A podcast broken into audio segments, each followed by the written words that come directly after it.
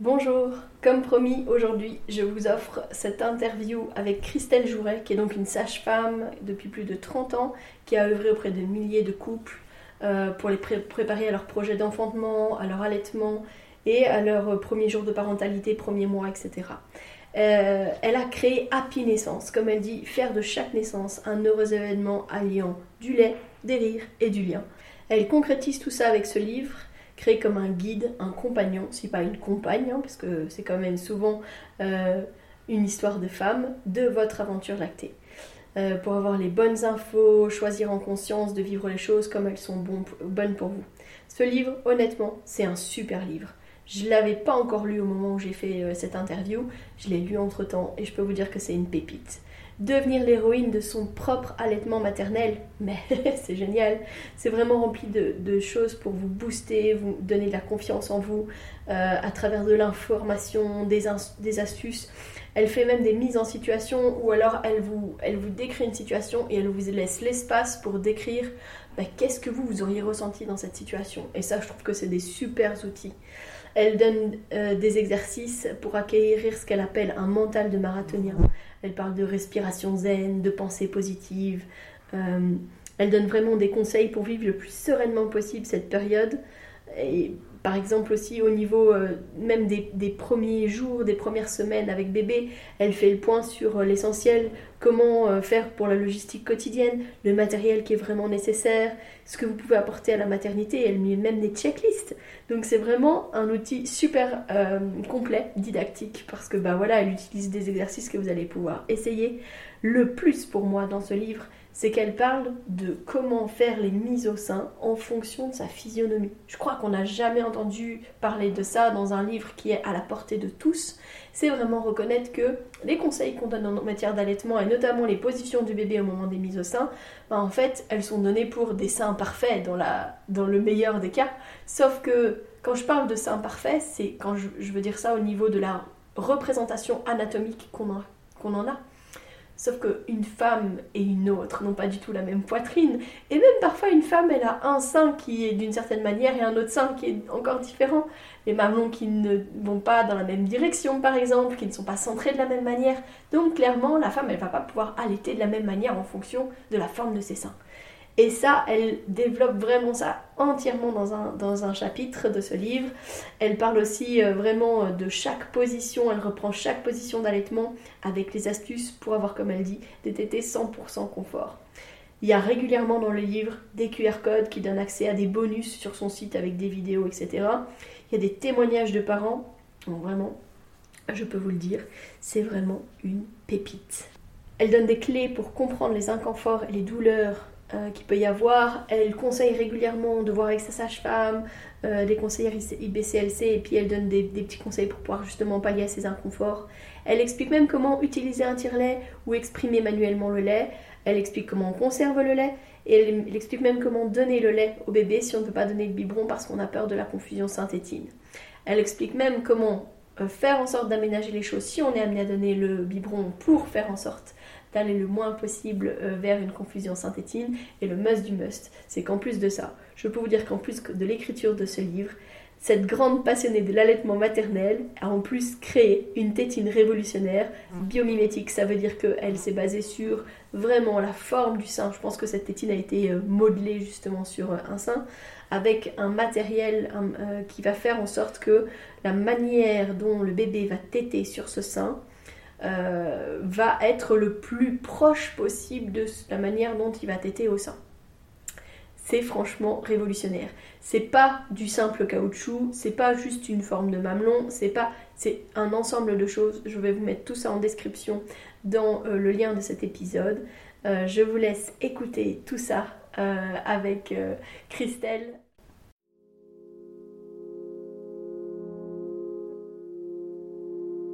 Bienvenue dans Bulle de Sage-Femme, le podcast qui déconstruit les croyances, démystifie les peurs sociétales, redonne toute sa place à la physiologie des femmes qui savent enfanter dans leur pleine puissance, mais aussi des bébés qui savent se mettre au monde.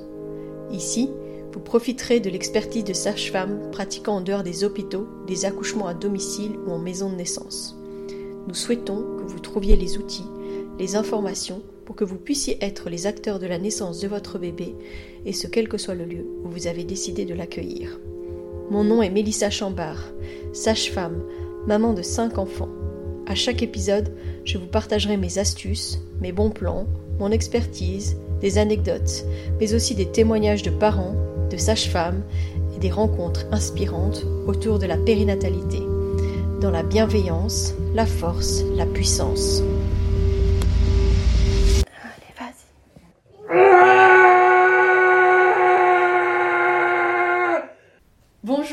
Christelle. Bonjour euh, Mélie.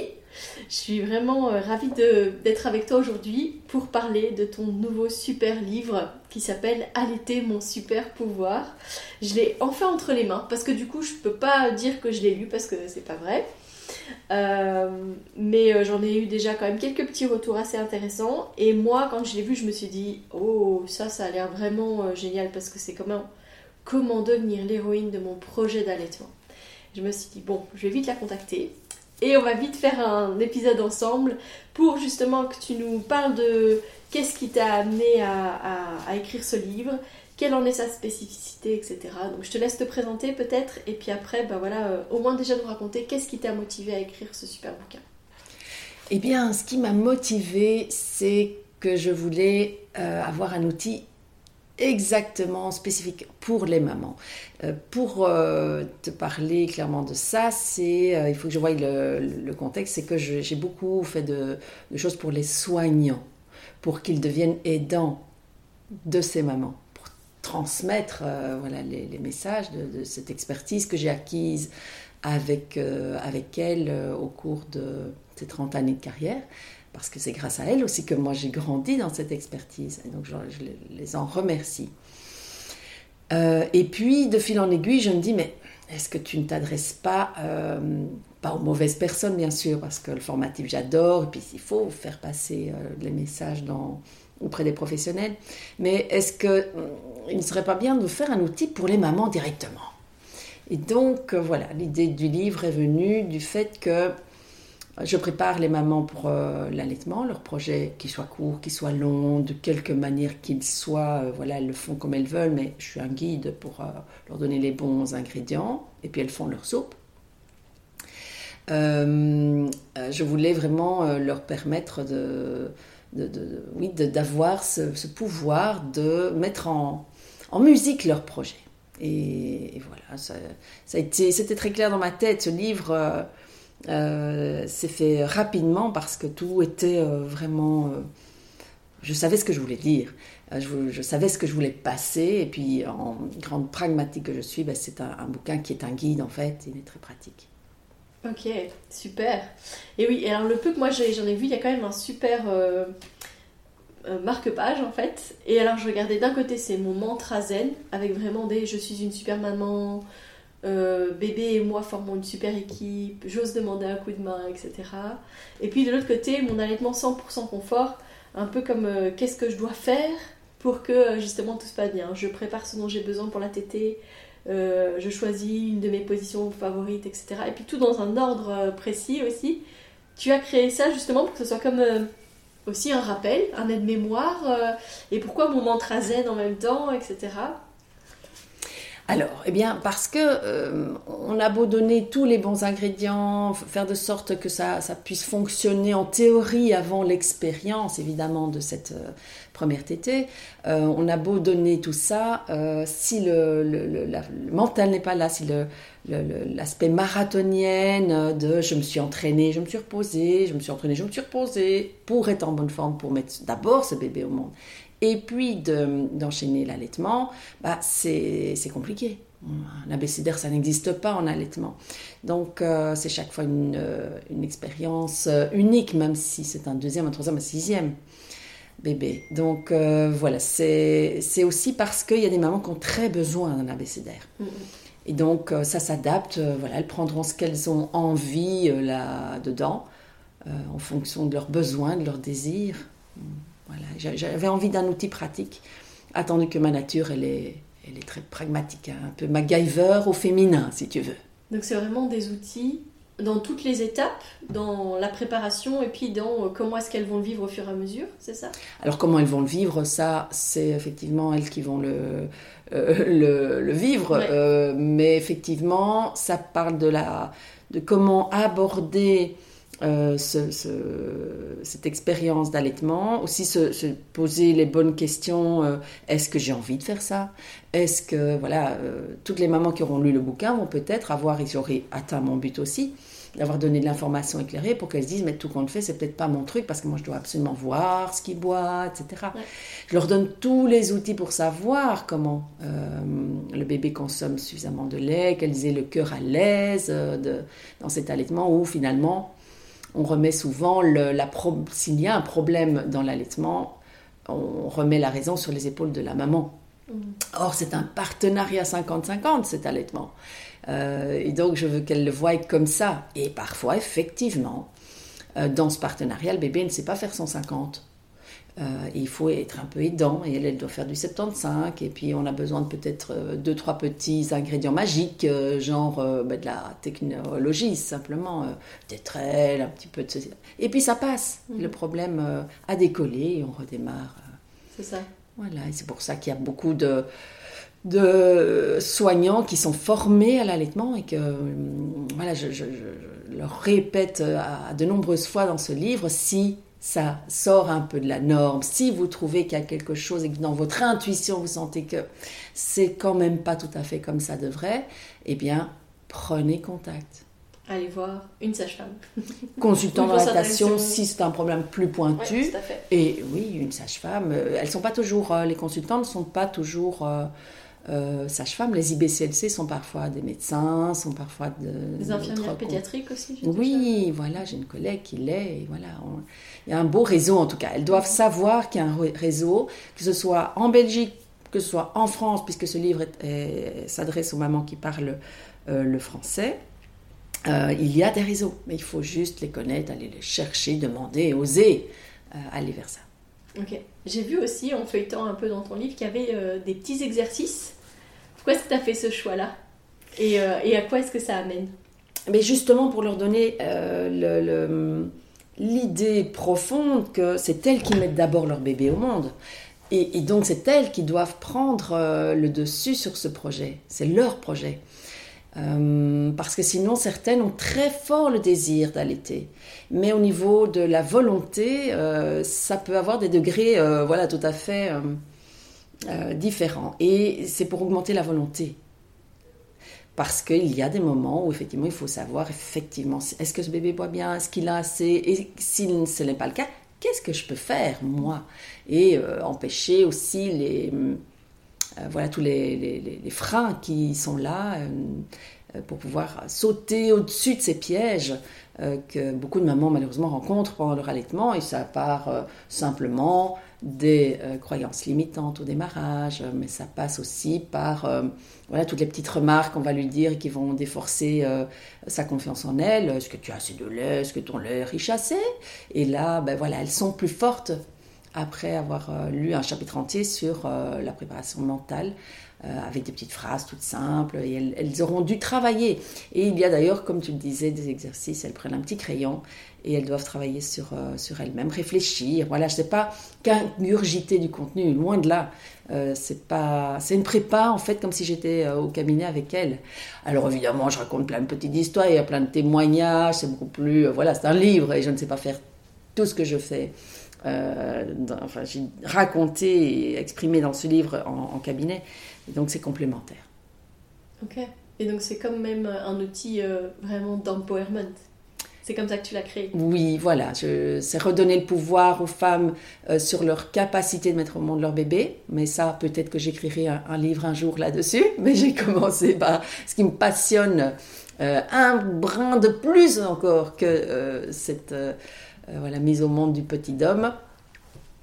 C'est cette portion d'allaitement qui, qui, est une aventure parfois extraordinaire, parfois un peu difficile au démarrage, parfois ça roule, il y a vraiment de tout, mais en tout cas de leur donner l'envie d'expérimenter au moins le tété, de voir si ça leur convient. C'est comme la péridurale, est-ce que vous allez prendre la péridurale ou pas? Mais qu'est-ce qu'elle en sait? Elle n'a pas une. pas. Oh là, elle n'a pas une contraction. Donc attendez, expérimentez. Ne croyez rien de ce que je vous raconte. Expérimentez. Mhm.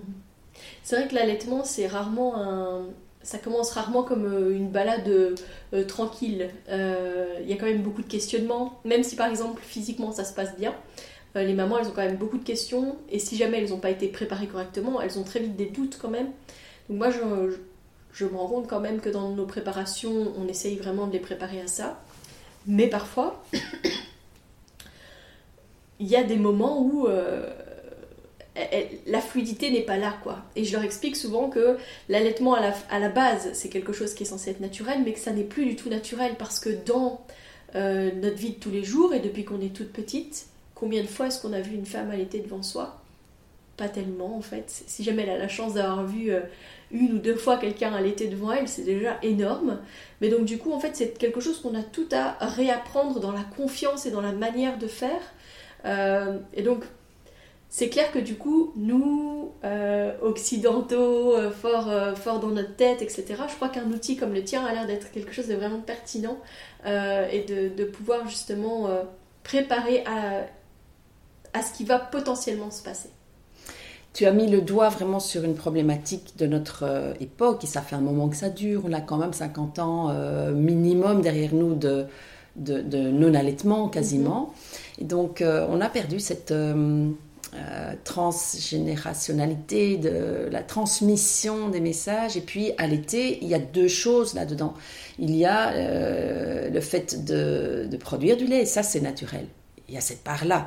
On délivre son placenta, on a du lait trois jours après. C'est comme ça, inévitablement. biologique, ouais, ça. Voilà, si le mental est serein, parce qu'il y a les hormones euh, qui peuvent un peu contrarier le démarrage et, et le rendre plus euh, lent. Mais si le mental est prêt, si on, est, on accepte hein, euh, les accords Toltec, je fais de mon mieux, voilà, eh bien, ça se met en place. Par contre, effectivement, le geste de mettre son bébé au monde, c'est quelque chose qu'elles n'ont pas vu et ça s'apprend comme mettre du, de la confiture sur sa tartine, lasser ses euh, chaussures, euh, voilà. Et quand ça n'a pas été vu, bah, c'est difficile de limiter. Donc c'est pour ça qu'on est là en prépa et qu'on on voit ça de façon excessivement précise pour que ce geste dès la première tétée soit quelque chose de euh, une belle expérience, même si c'est la première et la dernière, parce que c'est une tétée précoce, d'accueil, et que ses parents choisissent, pour d'autres raisons qu'ils les regardent, euh, de donner le biberon pour la suite. Mais voilà, ça doit être, euh, voilà, happiness, vraiment, euh, je- j'englobe là-dedans toute la joie de l'accueil du bébé, du travail, de la grossesse. Bon, c'est pas toujours que de la joie, on est bien Mhm. d'accord, mais de, de rendre ces moments le plus, euh, euh, où la charge mentale, en tout cas, est la moins euh, grande possible à se poser 150 millions de questions. Alors les mamans, elles se posent tout le temps des questions. Pourquoi? Parce qu'une fois qu'elles sont, en tout cas, avec un bébé dans les bras, elles ont accouché, elles sont en perpétuel euh, travail de s'ajuster au mieux aux besoins de, leur bébé. Et donc, elles posent des questions tout le temps pour ça, pour que euh, son bébé aille du mieux que cela puisse, puisqu'elle est, elle est là maintenant responsable de ce bébé et que physiologiquement, elle est dans cet état de préoccupation maternelle primaire, n'est-ce pas, comme disait Winnicott. Et donc voilà, on doit être là, écouter euh, ces, ces nombreuses questions et, à être résilient parce qu'elles sont comme ça, labiles émotionnellement et c'est normal, c'est attendu. Hein, il y a 50 ans de ça, on, en- on- on lisait La mère est folle, il faut s'occuper de son bébé, elle ne sait pas, elle est complètement dans un état euh, bizarre. Mais en fait, oui, mais c'est pour la survie de l'espèce. Mhm. Elle est focusée à son bébé en continu pour, sa- pour sa survie. Somme toute, c'est un peu basique ce que je dis là, mais pour s'assurer de combler ces trois besoins, sécurité alimentaire, sécurité physique et sécurité émotionnelle, Émotionnelle et affective. affective. oui. Parce que la tétée, c'est pas que nourrir. La tétée, c'est bien plus que juste nourrir et faire. Enfin, c'est pas, c'est pas que faire manger et boire le bébé, c'est bien plus que ça.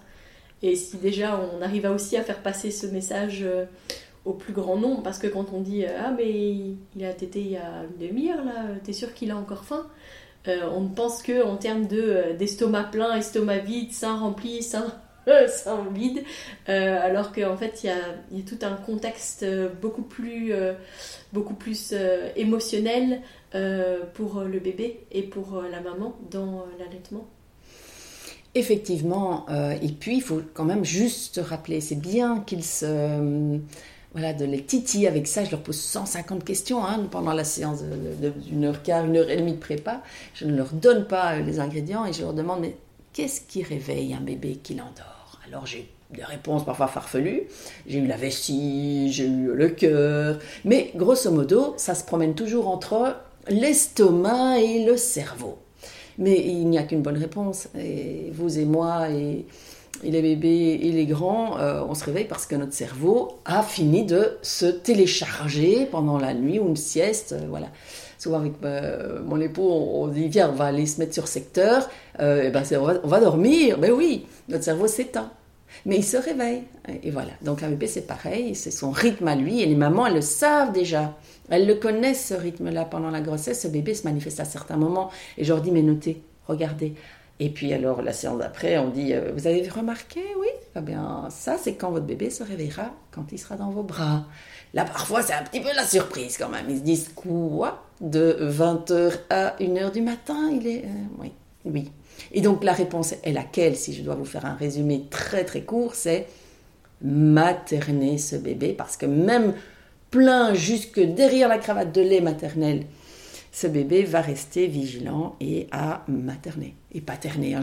Je mets, le terme de hein, paternage dans le maternage pour ne pas oublier nos papas qui sont euh, vraiment les piliers principaux de ces mamans. Quand ils sont là, ils sont vraiment salvateurs pour euh, la longévité le soutien de cette maman. Nous, les soignants, on n'est que des ovnis qui passons pouf, comme ça dans leur vie euh, quelques heures. Ça. Mais les piliers principaux, ce sont, c'est parfois pour une maman isolée, euh, voilà, qui, qui n'a plus son compagnon qui l'a quitté. Ça arrive, il y a plein de situations comme ça. C'est peut-être la voisine de palier la meilleure amie, euh, voilà son, son coiffeur, voilà quelqu'un à qui elle peut se confier et qui peut être là et lui donner euh, deux, trois petits conseils positifs, euh, d'encouragement simplement. Mais tu vas y arriver, mais tu es la meilleure des mamans.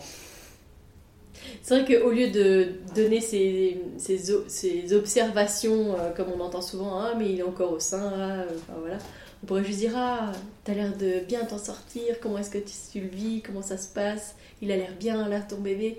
Ça serait des messages qui seraient tellement plus positifs que de remettre en question constamment euh, euh, justement la capacité euh, qu'a la maman à nourrir convenablement son bébé et à combler ses besoins en fait quels qu'ils soient. C'est clair qu'il ne faut pas grand-chose pour qu'on ait un sourire qui réapparaisse sur le mhm. visage d'une maman. et donc, c'est clair que ces petits mots-là, souvent, je les passe au papa quand il vient en prépa et je dis donc, vous vous souviendrez, hein, monsieur? Elle est focusée bébé, elle vous aime toujours, elle ne vous oublie pas. Et les petits mots d'encouragement, ben, vous les notez sur un petit carton, vous les répétez en boucle, hein, elle en a besoin. Et c'est que ça qui fera que ça va euh, aller. Elle se fera confiance, elle s'écoutera, elle ira dans l'intuition et pas dans ce mental qui lui joue beaucoup de tours. Est-ce que j'ai assez de lait? Est-ce que mon lait est riche? Assez Ça n'existe pas du lait pas riche. Euh, comme ça, c'est dit une fois pour toutes. Mais euh, voilà, c'est toutes ces questions qu'elle se pose en continu. Et comme il y a de l'infodémie en fait autour de nous, il y a beaucoup de bonnes infos sur les sites, la Leche League, euh, Info Rallaitement, euh, voilà, il y a vraiment de belles choses. Et il y a tout le restant. Et là, ben, les mamans, elles sont coincées dans des informations contradictoires. Et non seulement deux informations contradictoires, mais mille informations en plus. Et donc, elles sont noyées. Donc, que faire avec tout ça? Donc, moi, je leur propose d'aller chercher une information vraiment éclairés, et puis de faire leur, euh, leur euh, chemin et leur soupe, euh, leur petite préparation à elles, comme elles l'entendent dans, le, dans leur conjoncture qui, est la sienne à ce moment-là. Il y a parfois des situations plus compliquées, donc ça peut être très intéressant pour une famille qui est justement dans, dans, les difficultés financières de ne pas dépenser des sous pour un allaitement artificiel, des biberons, du lait. Donc voilà, on a parfois des discussions par rapport à ça. Euh, pour s'adapter vraiment euh, ben, à la vraie vie euh, de, chaque maman et de chaque couple. De chaque famille, oui, tout à fait. C'est vraiment très intéressant cette conversation avec toi. Je suis très contente d'être là. ah, je suis contente de te voir aussi. De la même manière que je crois que notre cerveau, en fait, en tant que Homo sapiens, là, vient perturber beaucoup de processus autour de, la, de maternité, euh, de l'enfantement et puis du maternage euh, une fois que le bébé est là. Parce que euh, justement, on est tellement dans le questionnement, mais parfois outrance, qu'en en fait, on en perd la fluidité. Souvent, je, je, dis aux mamans, la maman chat, elle regarde pas sa montre pour savoir quand est-ce qu'elle doit donner à manger à ses petits. Elle y va et puis elle donne à manger à ses petits. Nous, on regarde, on vérifie, on note quand est-ce qu'il a bu, combien de temps, quel sein, parce que c'est elles ont presque l'impression qu'elles vont oublier euh, de où est-ce qu'elles vont donner le sein la fois d'après, parce que justement elles sont euh, déconnectées finalement de ce qui se passe réellement dans leur corps.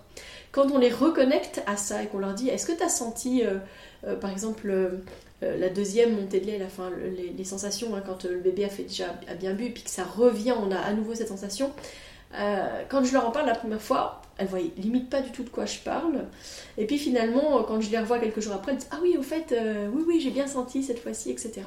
Donc en fait, c'est aussi leur donner les outils pour euh, sentir en fait qu'elles sont dans le bon sans, sans pouvoir mesurer comme on aimerait toujours savoir combien est-ce que le bébé il a bu de millilitres comme on peut le savoir avec un biberon. Quoi. C'est pour ça qu'il n'y a pas de chiffres et que toutes les personnes qui vont donner des chiffres, à part peut-être des balises vraiment larges, allez, il faut au moins entre 6 TT, 10 TT, voilà, c'est très large ça. Mais à part ça, tout ce qui est chiffres, il faut vraiment se méfier comme conseil, parce qu'alors on se trompe. Hein, on entend plein de choses. Il faut au moins autant de minutes parce que sinon il n'y a pas assez graisse. Il faut euh, autant de ceci, autant de cela.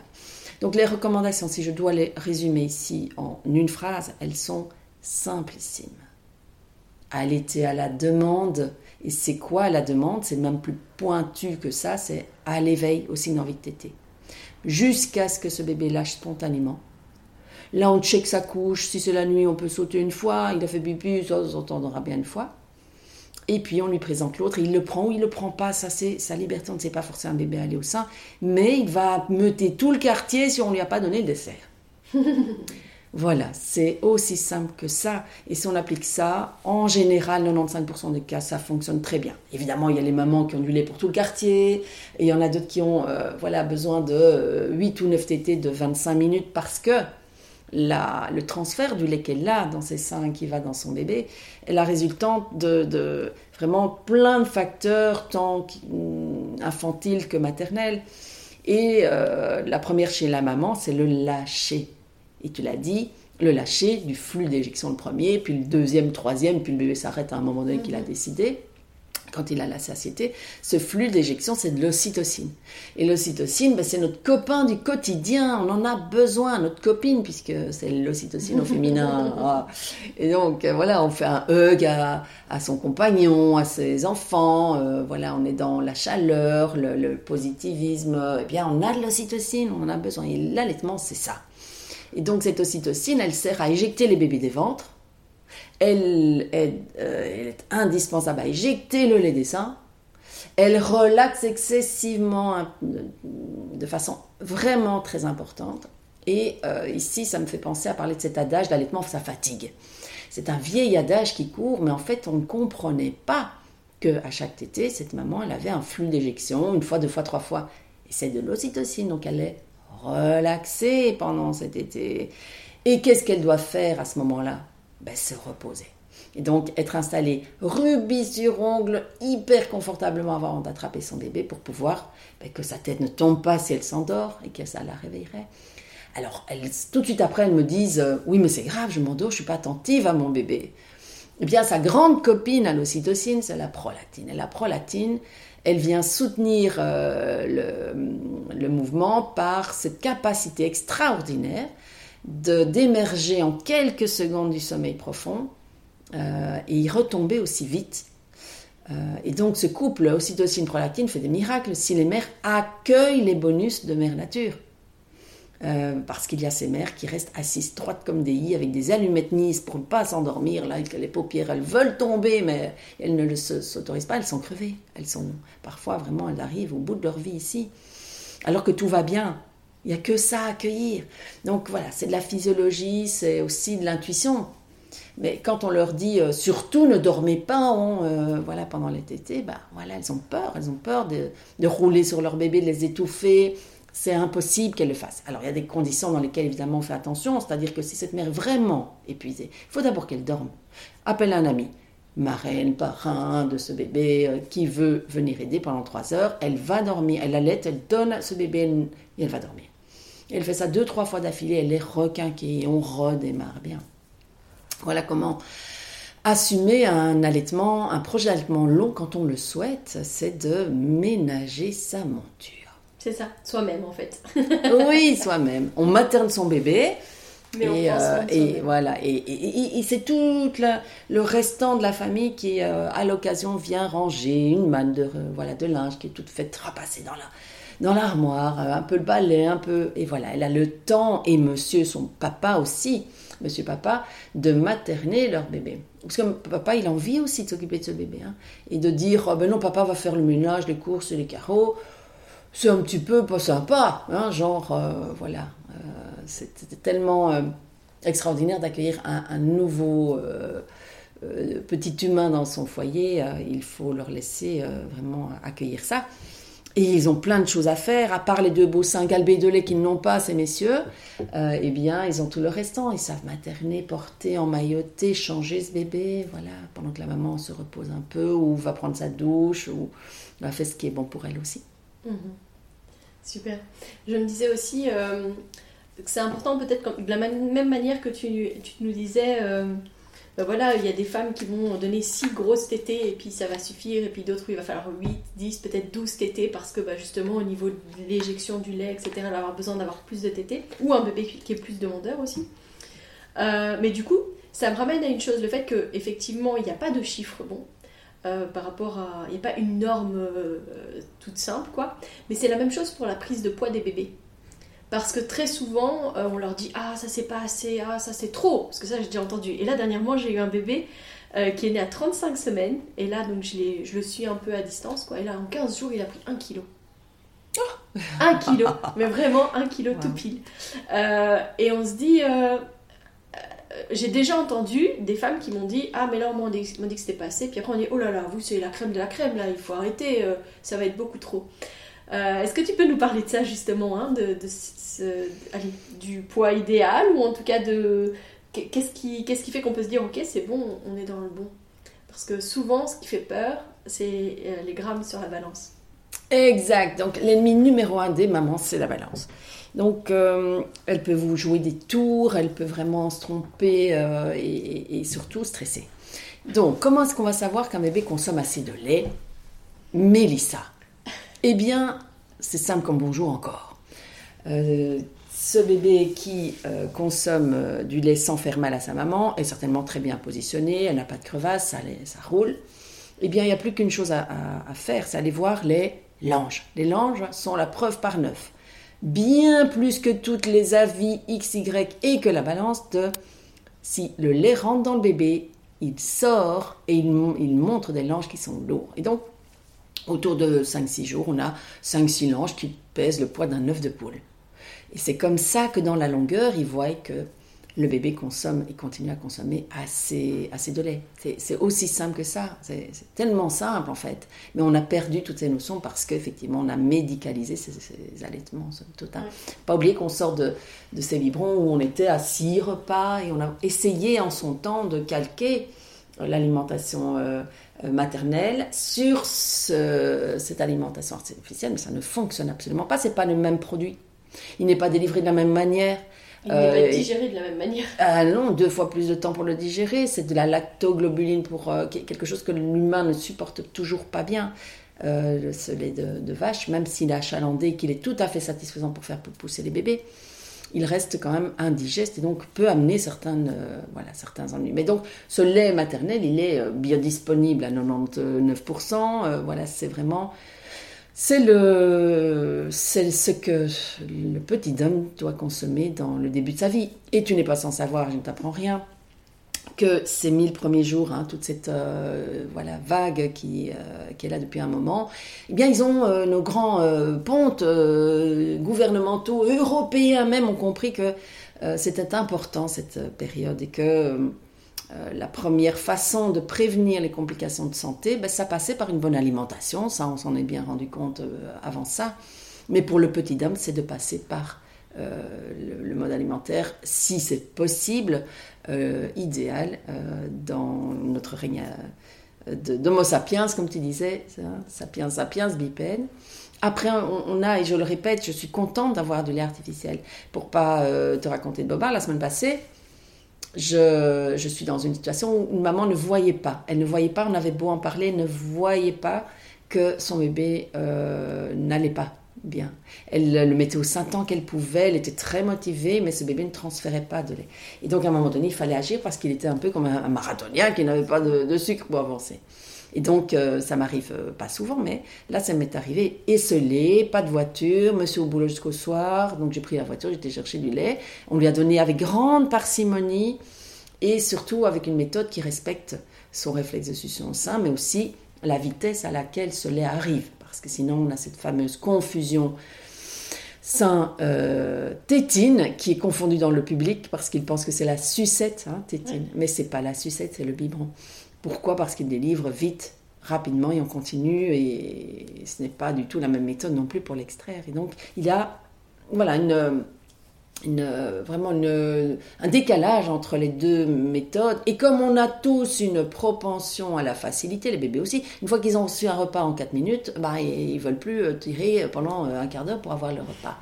Et voilà, Bardaf, c'est l'embardé. Donc, euh, donc, est-ce qu'on peut donner un biberon? Bien sûr qu'on peut donner un biberon, mais il faut le donner de façon respectueuse, lente, euh, fractionnée. Euh, il y a des méthodes maintenant tout à fait simples, euh, découvertes par le NITCAP, tous les soins donnés aux prématurés. Mais pourquoi ne pas adapter ça à nos bébés à terme dès la maternité? C'est de donner du lait autrement qu'au biberon aussi. Pourquoi au biberon d'abord? Mhm. Voilà, donc c'est un gros sujet ça. Super. Est-ce que tu as d'autres choses euh, que tu as envie de nous transmettre justement sur, par rapport à ton livre? Comment est-ce qu'on peut se le procurer? Eh bien, Mélissa, euh, depuis hier, je sais qu'il est euh, sur Amazon et à la FNAC. je suis super contente parce qu'il est sorti en, juin, le 10 juin, il est né. C'est un tout, un tout nouveau.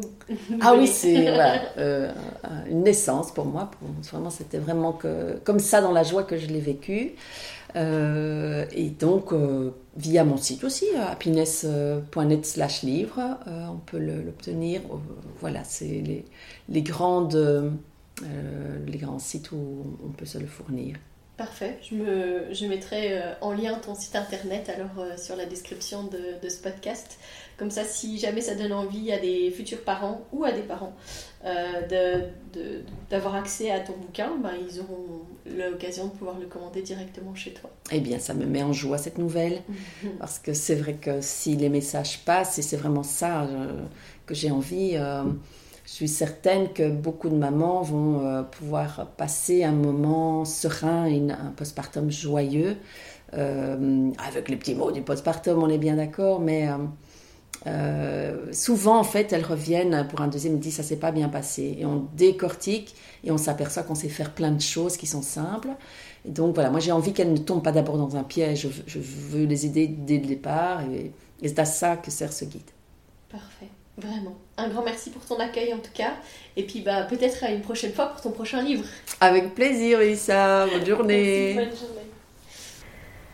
Voilà, je pense que vous avez pu entendre à quel point. Euh, euh, Christelle est une personne passionnée. Euh, je vais vraiment vous mettre euh, tous les liens pour pouvoir vous procurer son livre en direct via Happy Naissance sur les liens en description de, ce, de cette podcast. Euh, j'espère que ce sujet va vous intéresser. Si jamais vous avez euh, envie, je vous le rappelle, que je développe d'autres sujets, n'hésitez toujours pas à me contacter. Si vous avez aussi euh, vous-même été pionnier ou si jamais vous avez envie de témoigner ou que vous voulez justement qu'on parle de vos spécificités dans votre pratique et dans ce que vous faites pour œuvrer pour les adultes de demain, la naissance respectée, etc., vous pouvez toujours prendre contact avec moi.